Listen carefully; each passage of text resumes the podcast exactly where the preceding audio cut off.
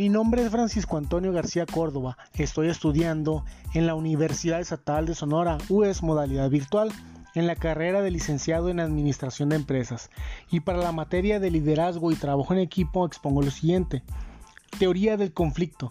Es una parte inevitable, aparece individualmente con el nacimiento donde debemos aprender a vivir con ella y salir adelante. La vida sin conflicto es solamente una ilusión, si existiera esta vida sin conflicto no podríamos desarrollar nuestras habilidades. El desarrollo humano interactúa en situaciones de cambio movilizadas por el conflicto. El conflicto es una incompatibilidad entre conductas, percepciones, objetivos, afectos entre individuos y grupos que definen estas metas como mutuamente incompatibles. No todo conflicto conduce a situaciones agresivas, pero puede haber autoagresión si no se canaliza hacia afuera. La teoría realista del conflicto basa las necesidades de autodefensa en la escasez inevitable de los recursos disponibles que obligaría a las partes a competir entre sí. El conflicto se genera por diferentes opiniones sobre cómo se debe hacer el trabajo, cuánto trabajo se debe hacer y la calidad del mismo. Por ejemplo, la resolución de conflicto en equipo de trabajo, algunas personas pensaban en sacar la información en libros, mientras otras creían que es mejor obtener datos recogidos de fuentes de Internet, casos y bibliografías. Se puede presentar el conflicto con relación a las personas asignadas a trabajar en labores específicas o sobre la cantidad de recursos asignados a ciertas tareas. Siguiendo el ejemplo anterior, las personas asignadas a la tarea de buscar información sobre mediación preferían investigar el tema de negociación, ya que le iba a resultar útil para su ámbito laboral.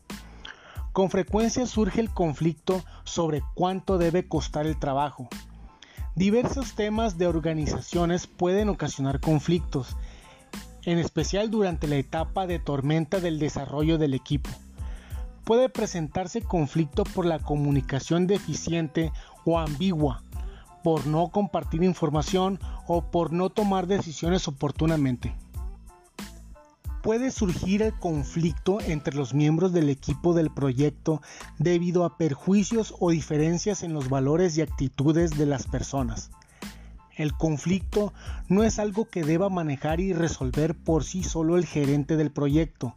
El conflicto entre miembros del equipo debe ser manejado por las personas involucradas. En la colaboración, confrontación o solución de problemas, en este enfoque los miembros del equipo se enfrentan directamente al asunto, buscan un resultado de ganar-ganar. La introducción a la resolución de conflictos consiste en examinar las dificultades, aumentar el interés común. En este es un factor muy importante que contribuye a un mayor grado de integración. En el método para la resolución de conflictos existe la negociación. Se trata de llegar a un acuerdo con alguien acerca de, algo de interés común. Negociar es un medio básico para conseguir lo que se desea de otro. Es una comunicación mutua diseñada para llegar a un acuerdo cuando dos personas tienen alguna o algunos intereses en común y otros que, que son opuestos. La mediación, si no llega a un acuerdo en la negociación, puede pedir asesoramiento a los mediadores. Las funciones del mediador es la misma que la del especialista externo, el cual alienta al equipo a llegar a un acuerdo. Por último, las habilidades para resolver el conflicto son las capacidades para escuchar afectivamente, la capacidad de analizar problemas, identificar y separar los problemas involucrados y tomar una decisión y llegar a una resolución con respecto a los mismos.